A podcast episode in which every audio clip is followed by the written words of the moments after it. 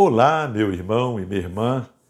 É uma alegria para mim muito grande poder usar este espaço para compartilhar com você mais um vídeo com o tema Discipulado, um serviço a favor do próximo.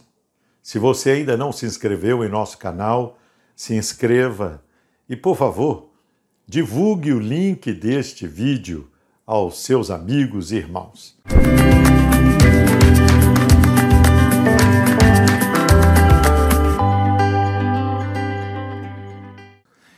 Muito obrigado pela sua atenção. Então vamos ao vídeo de hoje.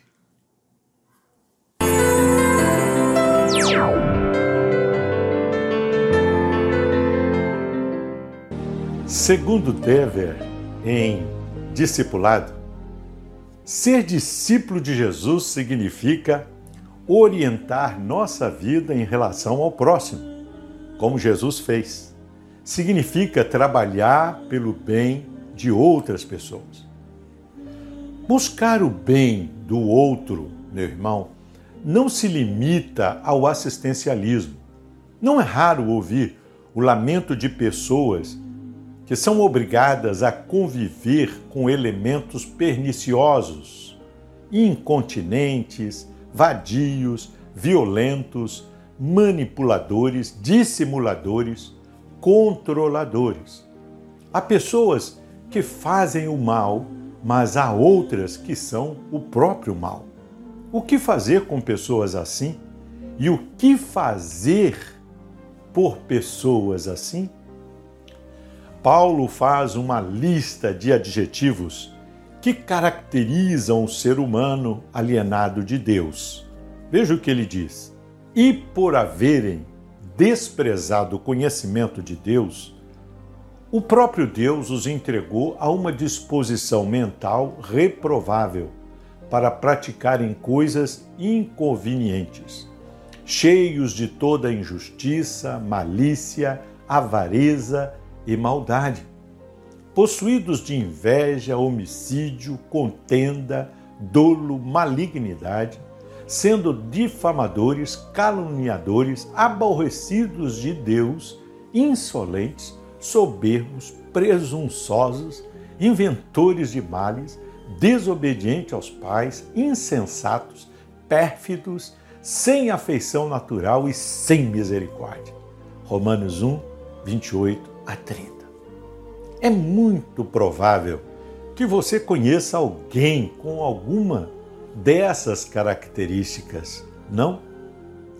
Mas será que não há remédio para o ser humano? É claro que há. O mesmo escritor, isto é, Paulo, testemunha na Bíblia sobre a transformação que pode ocorrer no ser humano.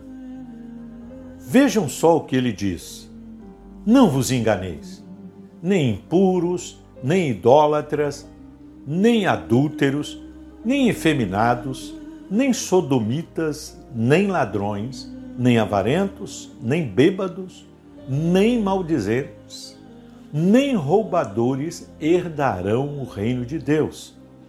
Tais foste alguns de vós, mas vós vos lavastes, mas fostes santificados, mas fostes justificados em nome do Senhor Jesus Cristo e no Espírito do nosso Deus. 1 Coríntios 6, de 9 a 11. Sem dúvida, o poder transformador do Evangelho é aplicado à vida humana degenerada mediante o poder da palavra pregada e ensinada. O objetivo do discipulado é compartilhar a semente regeneradora que é a palavra de Deus e promover a transformação do caráter e da vida de homens e mulheres para o bem. O melhor bem que podemos fazer a este mundo é cuidar daqueles a quem Deus o entregou, isto é, o ser humano. Se os homens forem mudados, mudaremos o mundo. Mas só o Evangelho, no entanto, pode mudar o homem. Assim cremos.